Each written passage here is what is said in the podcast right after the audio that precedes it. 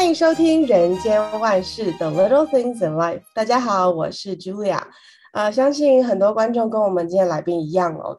都有可能是从异乡来到北美打拼的，不管您当初是移民、是念书，还是为了工作，我们离开家乡来到一个全新的环境哦，都不知道大家心情啊，当初的心情呢，是比较兴奋与期待呢，还是比较紧张与恐慌？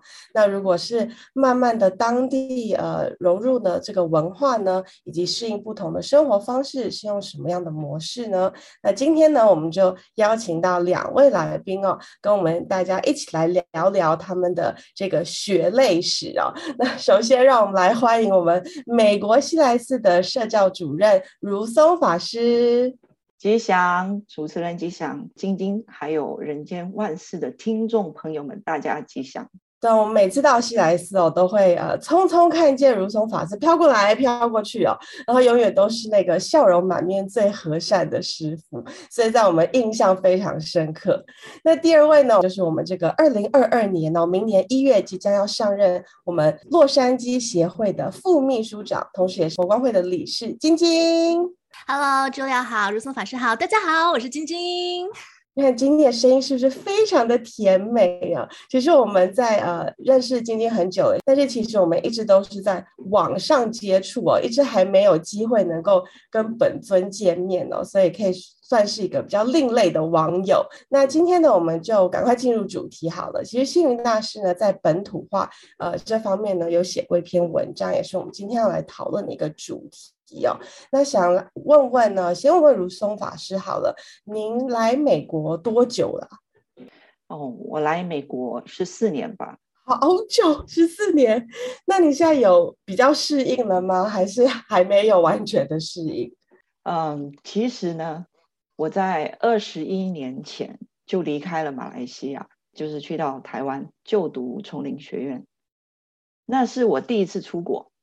然后六年之后又派到南美巴西，是吧？在两年之后就被调派到美国洛杉矶。这样算起来，其实我已经出国二十一年了，所以呃也是不容易哈、哦。对，那当然啦，就是好像无论你走到哪里，我其实都很适应的，就是呃你天气啦、环境啦，还有饮食文化等等，对我来说都不是问题。我自己觉得。这一方面是跟我自己的个性是有关系的，就是比较随缘，哦，比较乐天派，我走到哪就是家，所以可以很容易进入状况，就是随遇而安。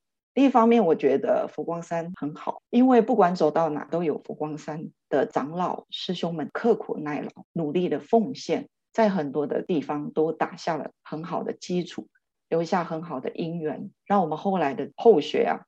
都很快可以适应当地的一切，很快可以投入各项弘法的工作，所以这个前人种树，后人乘凉，能够成为这个佛光山的弟子，真的是一个最幸福的事情。对啊，其实真的很不一样。师傅，您说从马来西亚到台湾呢，到巴西又到北美，其实这这四个地方的。风俗啊，习惯都差别是非常差很多，对对啊。您觉得你那个适应的能力是你天生的吗？还是你觉得有什么样的方法是在帮助你走过来的？我觉得只要接受内心自己，就是可以比较没有我这样子的自己的一个一个存在。就是如果有这个我，会比较自私啊，可能会看不惯很多的。这个饮食啊，哎，为什么巴西的这个都是吃沙拉呀？嗯、还有他们的这个食物味道，觉得跟你以前在马来西亚吃的这个辛辣之类的不一样。嗯，真的，我觉得可能要交当地的朋友，也会让这个转变比较简单一点哈、哦。那晶晶你呢？你你有没有想过有一天会到国外来生活？来美国多久？嗯、呃，有的。其实我来美国之前，是因为我在我们家这个。观音菩萨向前面祈求，请让我出国留学吧。原来是自己要的。对对对对，所以其实当时也是因为在中国国内的时候在上学嘛，然后呃那个时候我们的教育体系还是以填鸭式的教学为主啦，所以那个时候就想说哦，听说在国外留学也挺不错的，然后又因为非常喜欢。迪士尼，所以我说哦，那就去美国好了。所以当时就其实有许下这个小小的心愿了。然后没有想到暑假的时候就去试着去签证嘛，然后就签过了。当时那个签证官就是问我，你要去美国干嘛？我说 Disneyland，然后他说哦，那你来吧。所以就这样子，就真的来美国了。所以那时候是一个人来的，是不是？呃，不是，那个时候是跟妈妈一起来的。嗯，那你有没有觉得，就是来这里之后，感觉冲突很大呢？跟你当初想象有没有一些冲突还是差异？嗯，那个因为那个时候还很小，所以呢还没有感觉到治安的问题。可是我想说的是，最近美国的治安确实不太理想啊，跟当初比起来，我现在才觉得，哇，好莱坞电影里面的那些桥段。似乎都变成了现实了，嗯，对，所以这个是我觉得最近有点乱象了。嗯，真的就是，哎，这个世界越来越混乱了，所以还是需要我们的佛法来帮助我们，能够让我们比较有正知正见，然后去处理很多事情。那刚刚我们也提到说，您是就是留学来的嘛？那在语言上面，怎么样让你有快速学好英文呢？你有没有上补习班呢？还是有没有曾经因为就是英文有没有闹出什么笑话之类的？嗯。一直都没有快速学好过英文哈，建议大家 来美国都不要来洛杉矶，就是都讲中文就通了，是不是？洛杉矶就是讲中文实在是太通了，所以就是，而且我们后来毕业也是从事中文的工作为主嘛，所以就会发现，哎呀，我来美国之后，中文越来越好了，弥补了我在中国。对，那其实来到美国之后，其实我想所有的人要突破的就是一个语言关。因为这个是入乡随俗的第一步吧，就是语言是一个很大的障碍。我记得我当时刚来美国的时候呢，就是去的一间大学，它有一个 ESL 的 department，他就说，如果你来我这边上学呢，然后呢上到了一定的级数，上够了一定的时间，然后你又考过了 TOEFL，那么托福考试过了以后，我们有一个 program 就是 conditional education，你就可以考试过就可以直接上大一了。我说这个不错，所以我就去那边上 ESL，我大概上了一。一年多一点的时间，然后考过了托福，然后我就在那边上了大学了。嗯嗯，了解。那师傅呢？您呢？你那么小就离就是离乡背景哦。然后那在语言上，你有没有觉得要跟外国人沟通啊，弘法是一件很困难的事情？有没有遇到什么好笑的事啊？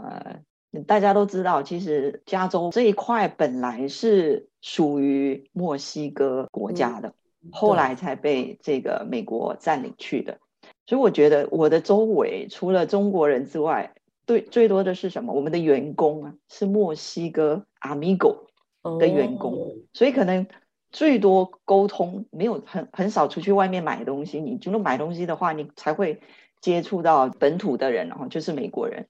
但你说 Amigo 这些，他们的英文没有很好啊，那我们大部分要跟他们沟通。学习的话，我觉得从做中学吧。我刚到西来市呃做这个总务跟修缮，然后我下面有两两到三个墨西哥的员工。有一次就挖地啊，要挖出很多石头，就整个是 concrete 那个石灰地嘛，没有办法弄。然后我就想说，哎，那个机器叫什么来的？突然想不起来。然后我是用你的声音跟肢体语言去跟 Amigo 说，这里很有 concrete。麻烦你去拿那个咚咚咚咚咚咚咚咚，就是那个机器，咚咚咚咚咚拿过来，把这里打碎，然后铺铺平了之后，还要拿那个压土的那个机器，有没有？那你再去拿那个砰砰砰砰砰砰的机器过来，好像在跟小朋友讲话哦。对对对，所以因为他们的英文也不是，如果哈你用英文去沟通，他们可能也是不大听得懂，所以你要用这种肢肢体语言。然后之后我可能还要再去找什么英文翻译成西文来跟他们做沟通。其实佛门的语言跟世间的语言有一点不同，世间的语言就是一种沟通工具，那佛门的语言呢，其实它是有声音、有表情、有动作的在里头，所以我觉得充满了生气啊，生活里面的味道更有意思。嗯，这就是好笑的地方。没错，真的是，其实我们哦，在人在这个。困境中一定会想各种方法哦，来来化解这些问题。那其实大师在这个语言本土化，在文章里面也有提到，其实各种国家不同的地区都有属于自己的语言。那为了要快速融入这个当地的生活环境，其实语言就是像刚刚如松法师讲，是一个非常重要的沟通的工具。呃，例如到美国我们就用英文嘛，到了巴西用葡萄牙语等等。对啊，所以就是，也就是呃，比较最早就是我们佛教传入中国，印度僧人的时候进入了中原，就开始讲中国话，那也翻译成经典。所以因此语言要本土化，才可以更容易获得呃这个当地的认同。那在讲完语言之后，其实我们也可以来聊聊，嗯，两位你们当初是怎么样适应当地的文化？我相信一定有很多的挑战，有什么样方法可以让自己呃更加快速的融入哦？那我想先问一下如松法师好了，因为我们佛光山的教育啊，就是云水僧嘛，那怎么样可以让自己快速的适应哦？或是道场里面有什么样的工作啊，可以让你最快速的可以适应当地的环境？我记得家师 星云大师哦曾经说过，嗯、所谓云水呢，就是一个出家人要像天空的白云，像河流的流水那样的自由自在，就是吹到哪里就你就飘到哪，水呢流到哪就到哪，不执着，也不要去挂碍。我们这一生当中是居无定所，当然了，就是处处无家哦，处处是家，这就是呃我们。佛光山生前教育培养出来的出家人，那有了这样子的一个性格，其实走到哪哪就是家，也没有什么适应不适应的问题了。所以师父上人说，呃，作为出家人，你就要期许自己做一个地球人。呃，另外，佛光山有个很好的轮调制度，你们都会听过，三年一调。好，是调派到一个地方，你满三年了，我们自己也要申请调职。然后，收收拾简单的行囊，你可能就到另外一个地方去服务大众哦。我觉得这样子很好，为什么？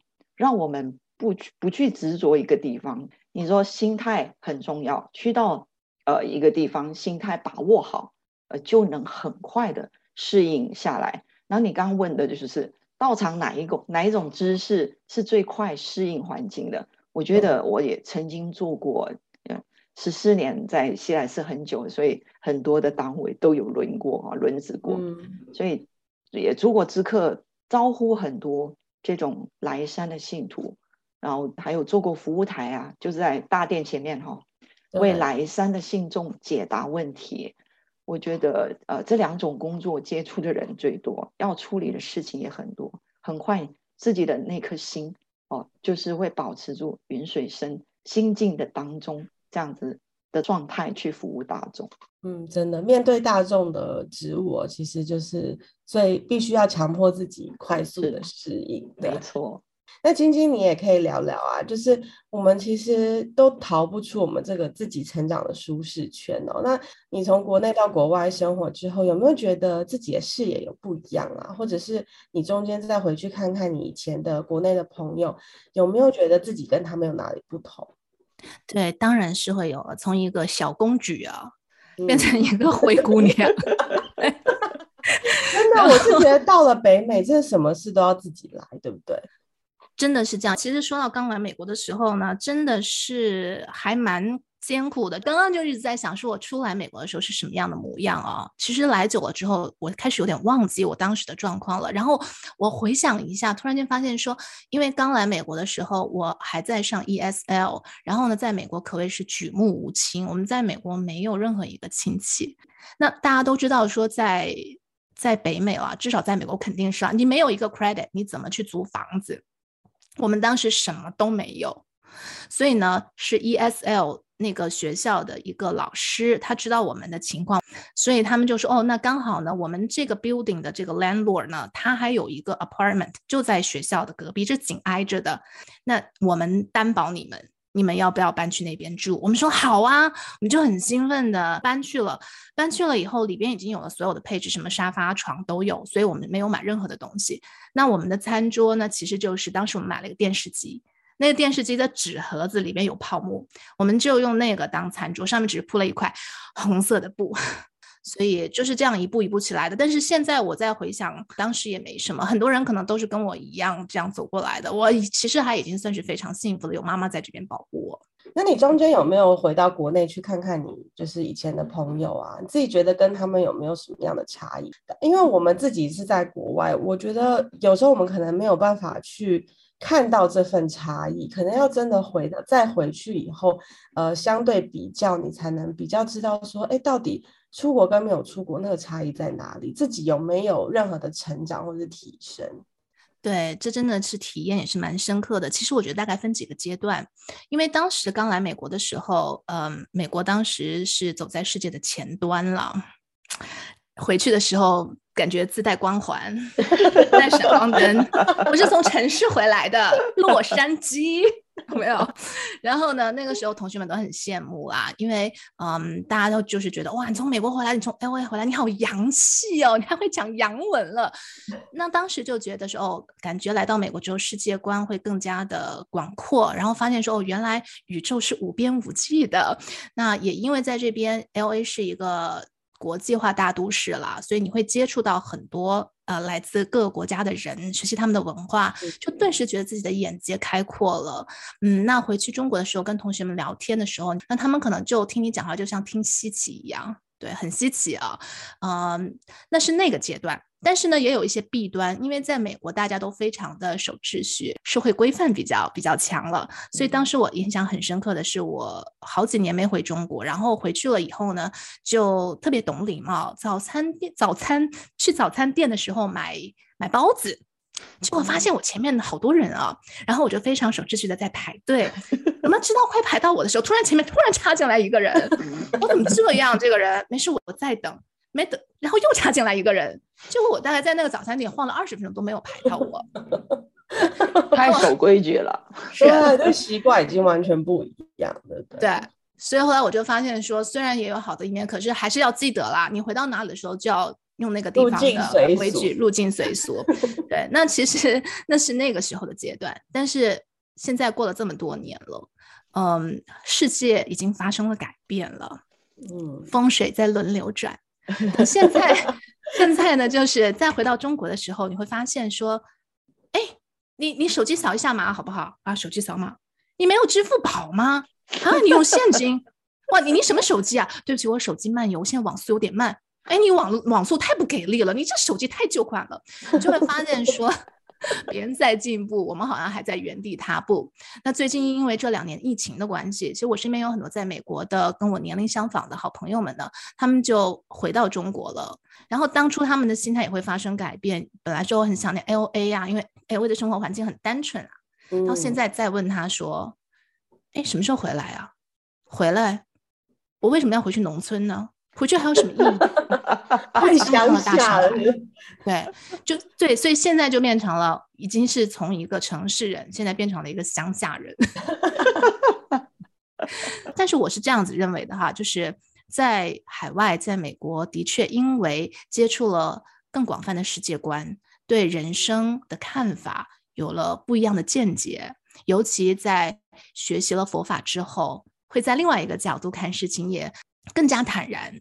更加自在，但回到中国国内了以后，我会发现很多同学生活上、工作上都相当的不错，也颇有成就。但是可能大家所谈的话题会变窄了。他们生活在那样的一个环境里面，我也非常能够理解他们要面对很多他们实际的一些生活问题了。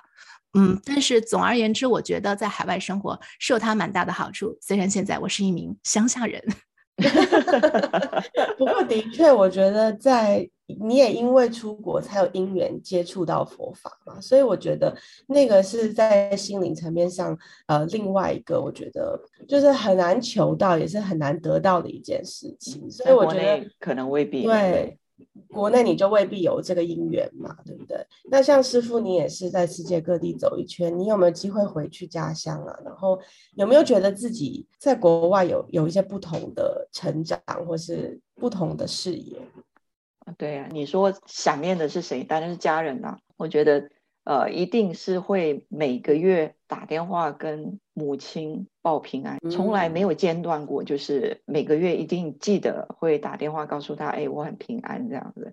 我我知道他们在马来西亚从电视上的新闻啊，会看到，哎呀，这个美国纽约下暴雪啊，哦，加州这个发生大火，反正他们也不知道嘛，就是不知道美国有多大，不知道地地理位置，然后都会以为会受我们会受到影响，所以就有点担心啊，着急啊。为了让家人安心呢，其实就很简单，就是每个月打个微信哦，这个报平安，让家里人就是放心跟安心。这样子，我在自己的弘法的修道上才不会挂碍。至于比较呃实物方面哈，我觉得很幸福的是，西来寺有很多法师是来自马来西亚的。嗯，他们这个马来西亚的法师啊，就偶尔就是也会想念嘛家乡菜，所以呢都会下厨大显身手，去煮一些呃马来西亚家乡菜来供养大家。所以我们在西来市哦，其实是一个小小的联联合国，有有来自台湾的，也有来自这个香港的，有我们的信徒也是越南啊、印尼啊等等的各国。我们吃的这些食物都是来自各国，所以西来市就像一个地球村，住的一群地球人。你想要吃什么，你只要点就很好了哈。所以也没有想说啊，你你你有没有想到家？就是家乡的什么，一就是人，二就是食物。那呃，回去接触了一些同学，他们就是为了生活，然后一直在这个小乡村里面，又很少出国，顶多就出去马来西亚某个城市去旅游。呃，然后你你看我没有什么突破，我觉得感谢佛光山星云大师让我走出这个乡村。对，嗯、然后可以呃看到更多不同的文化跟国家的人事物，呃，这是我我觉得是最棒的事情啊！真的，刚刚师傅讲到，特别想念家乡的人事物跟食，我觉得食物真的是一个很容易让我们连接到家的味道的一个东西哦。晶晶，你有没有特别想念什么食物啊？有的，有的，有的。其实我这个祖籍是在湖北武汉，我也是在武汉出生的哈。哦。呃，那么武汉呢，呃，在吃早餐的时候呢，我们叫过早啊，不是洗澡，是过早。嗯、那过早的时候一定要吃呢，呃，一样东西就是叫热干面。哦，热干面。早上吃干面哦。哎，哇，你这个问题问的太好了。对，早上吃干面不口不口渴吗？不口干吗？干哦。有配热干面其实。其实它就是麻酱面了，呃，有点像油面、碱面了，然后加上一点芝麻酱，然后加一点榨菜。那但是它确实是武汉街头巷尾每天早上大家吃早餐的一样东西。那因为它确实是很干了，所以我们还会再搭配一点饮品这样子的。对，嗯。嗯，了解。那星云大师在呃这篇文章里面有提到第二点，就是风俗本土化哦。那其实每个地方的风俗民情都不太一样。那我们到了一个新的环境，可以带入自己国家的习俗，但更重要的是要先接受并且了解当地的风土民情。那我想请问一下师傅，您在呃海外这么多年，你一开始是如何适应这个当地不同的文化呢？或是有没有遇见什么呃挑战以及比较有趣的事情啊？可以跟我们来分享一下。我第一次去巴西的时候，巴西我被巴西的热情吓到，巴西更热情吧？对对对。吓死了那个本土信众，你知道吗？打打招呼的方式就是哦，第一个来先一个 hug，就是拥抱，啊、然后再来就是脸亲脸，有没有？我第一次不知道，然后我有点错愕，我就是这样立正站好，然后就不敢动，对，又不敢拒绝，对，整个人身体就僵硬在那。后来师兄就跟我说：“哎，你可以用，他还没有跟你打招呼之前，还没有行动之前，你应该要先合掌，马上合掌跟对方打招呼。”这样子就免了这个被抱，然后脸青脸这样子。我看妙佑法师哦，现在的住持，嗯，就是很投入这样当地的文化。他也是看到当地的这个信众可能第第一次遇到，他也会给人欢喜哦，就是给他拥抱，这是挺好的。啊，我还做不到了哈，还现在现在防疫期间也不适合啦。是的，哎呀，真好啊，防疫也是救了我们。晶晶你呢？这个也是一个很有趣，就是每个国家、每一个民族都有他们的一个习惯，当他们习以为常的时候，就变成了一种习惯。然后去到那边，其实也要放下自己原本的一种认知，去入乡随俗。所以我觉得这个美国人非常爱宠物，美国人尤其爱狗爱猫，对不对？对。那我就刚好是一个很怕狗怕猫的人啊。现在好像好一点了，可是我当时来美国的时候，哇，我怕狗的程度哦。等一下可能要问一下师傅，这可能是不是跟这个前世姻缘有关哈？是不是我以前欺负小动物太多了？有可能。有 有，我听到两个有可能。人家那个狗只要一出来，我就会站在椅子上，然后从沙发的一头跳到了另一头，然后还配音尖叫。所以，当地人一定觉得你很奇怪。后来我只好跟人家说：“不好意思啊，我对猫狗毛过敏啊。”就一直是我 excuse 很久。所以后来我去朋友家的时候，都会先问：“诶，你们家有狗吗？诶，有猫吗？哦，哎，那你的狗是关在后院还是会在客厅啊？”我都会这样子，很长很长一段时间，直到近一两年，我开始啊。有所好转了，但是当然了，去别人家还是要看他们家狗的大小体积了。然后最后还有一点我印象比较深刻的就是，嗯，西方人在饮食文化上跟东方人非常不一样。那他们不舒服的时候呢，跟我们东方人也是处理的方式很不同。我记得有一次是跟几位美国朋友出去游玩，那刚好其中有一位。呃，美国小姐姐她就很不舒服，她要躺在沙发上，然后我就很想帮她，我说你要不要一杯热水？我去帮你冲一杯热水。她说我不要，我要那个冰的气泡水。我当时就愣住了，美国人不舒服都是喝冰气泡水，那不是会更不舒服？他说就只能喝冰的气泡水，他才会舒服。然后就喝了，喝了以后我就想说，那中午饭要不然我帮你熬点热粥啊，喝点热汤啊，是本能反应吧？他说 no。他就把就他就把冰箱门拉开，我要吃那个冷豆腐，他就生切一块冷豆腐，吃了半块，嗯，不行，我的胃不是很接受。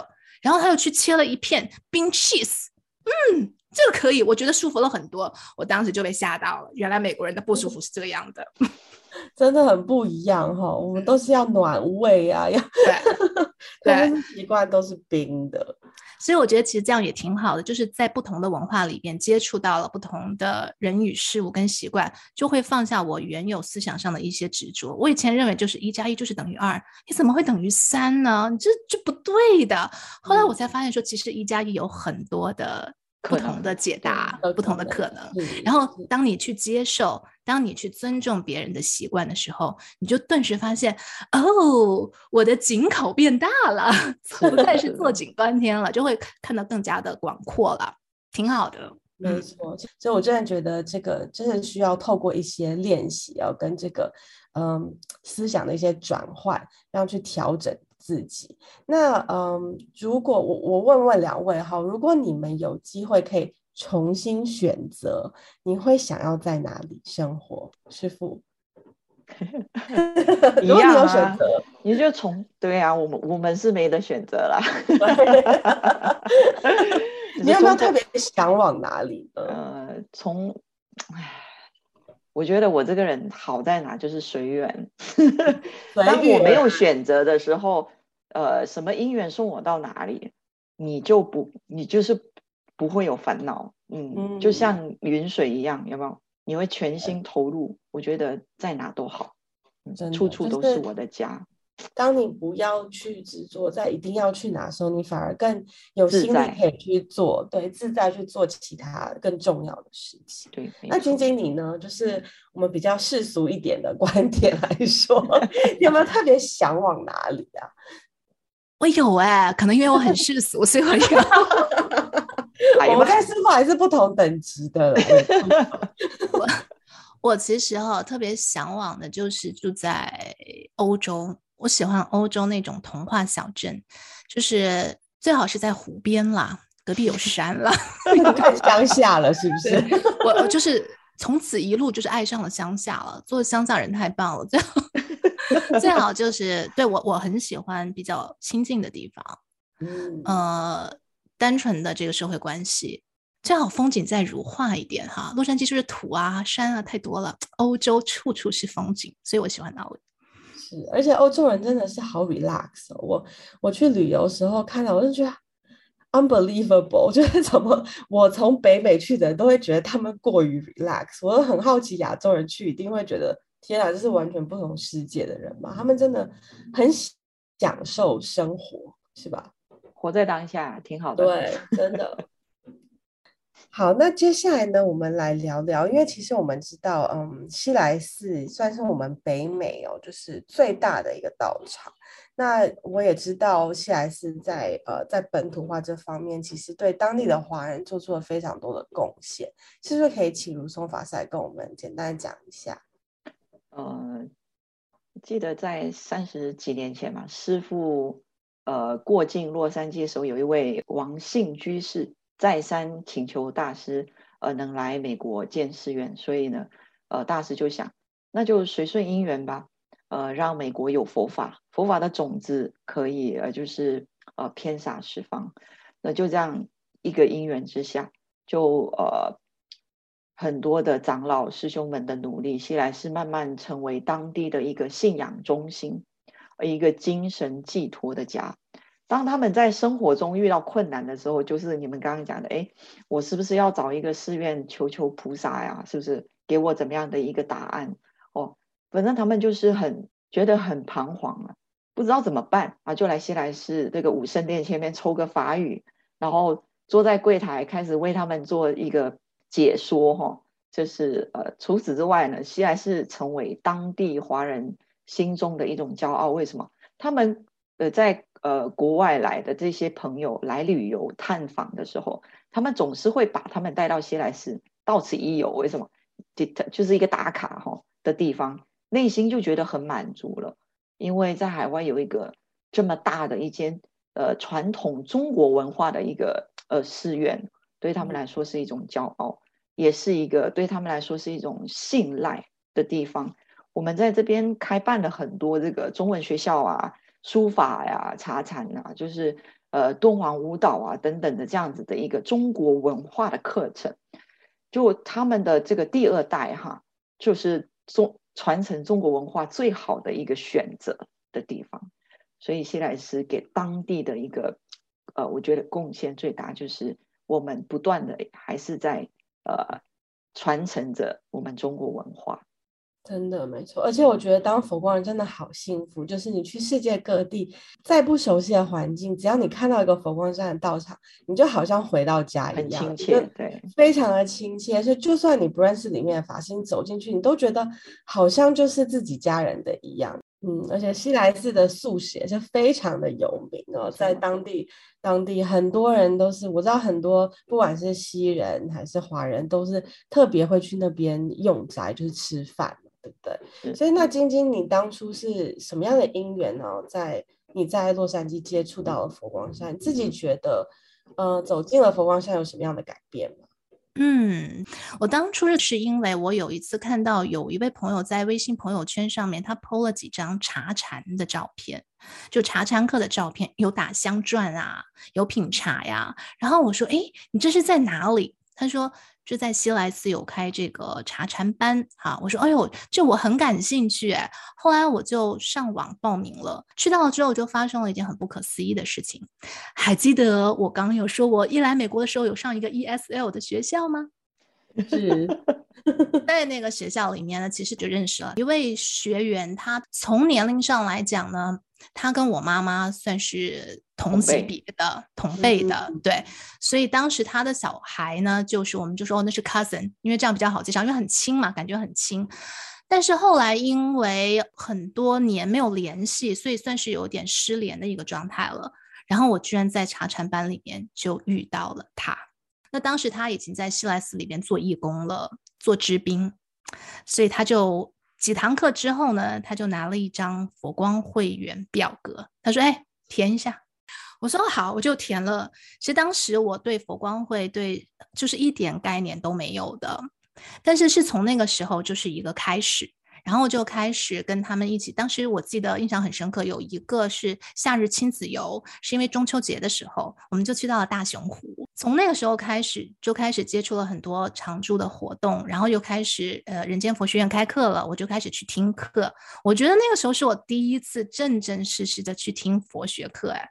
我才发现哦，我现在才开始真正的接触到佛教，现在才开始思考，诶，我为什么要信佛？为什么要学佛？我究竟是为何而做现在的事情？我就开始进行了一路的思考，然后就这样子，我就开始开始在西来寺里面啊、呃、服务大家，无论是主持还是其他的一些工作了，嗯，又开始去西来学校当老师。让我觉得就是说有尝试到了很多不同的工作，然后就有心中也有了更多的感触。这样一路走来哦，一直到了前几天，我第一次参加一位师兄的佛教的告别仪式。然后我当时去到的时候，那天是瓢泼大雨，然后在那个呃，在那个地方有一半都是穿着黄背心的佛光人。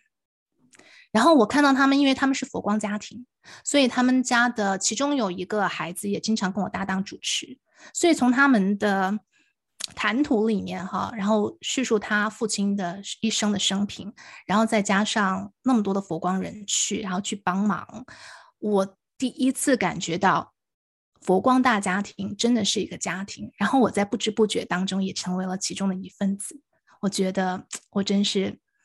何德何能啊！太荣幸了，真的，我觉得可能就是要经历过这些事情，才会更加有感触。我觉得当可能年纪慢慢到了，也会更有感触。你在说什么？呃，年纪到了，对，是年轻的，你是年轻的。年轻的时候真的没，真的不会想那么多。可是当你嗯自己觉得很庆幸年纪到的时候，其实我已经拥有这些可以帮助我。我真的是觉得。真的是很鼓励大家，真的，呃，要给自己更多的因缘。对，今天我们讲到本土化，其实大师在这篇文章里面，他最后也提到，就是所谓的教育本土化。刚刚如松法师跟今天有提到，像西莱斯在教育的方面也，也也对为当地的华人做出了非常多的贡献哦。那我也知道，其实，在西莱斯有一批像晶晶这个年纪的年轻人哦，因为佛法走进了呃道场，所以我真的觉得这是非常非常好，令我们非常羡慕的一件事情。那大师也提到说，我们。来到一个新的地方，一定要了解它的历史文化，然后我们才能深入他们的环境跟文化背景，才能够呃真的认识呃他们的思想。那所以呃，如果每个人能够有认知这个本土化真正的意义呢，它其实才能更加扩大。我们自己的成长啊，促进族群的和谐，然后展现一个多元文化社会的丰富内涵，也是所谓的这个地球村。所以，其实不管我们生长在哪一个环境，不同的种族，其实我们真的都是像大师讲的，我们是地球人。那所以今天大师这篇文章。针对本土化的四个点呢，呃，大家也可以在我们这个 show notes 里面去看看这篇文章了。特别提到就是语言的本土化、风俗的本土化、习惯的本土化以及教育的本土化。那其实我们刚刚也讲，呃，两位也分享到你们呃一路走过来的一些经验啊，好笑的啊，或是一些心酸的过程啊。其实大师有讲到，就是。当下看到的好，不见得是好；坏也不见得是坏。只有真正走过，我们才知道它对我们生活上以及呃所带来的一些不同的影响。那真的要在本土生根，你回头看看，会觉得哇，自己真的成长了不少啊，然后也呃改变了不少。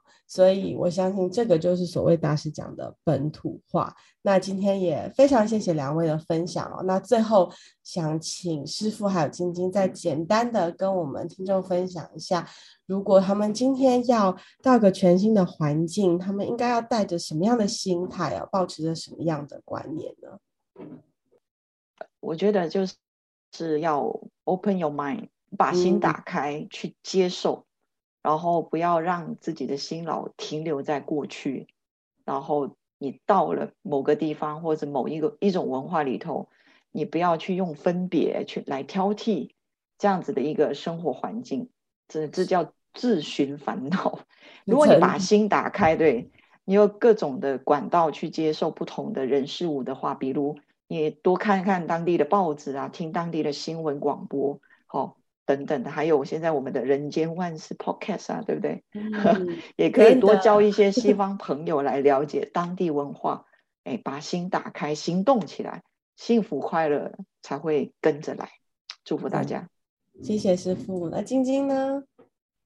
我觉得就是去到一个全新的环境，把自己归零，呃，然后去探索全新的文化，去学会接受和学会尊重，你一定会有更多的发现哦。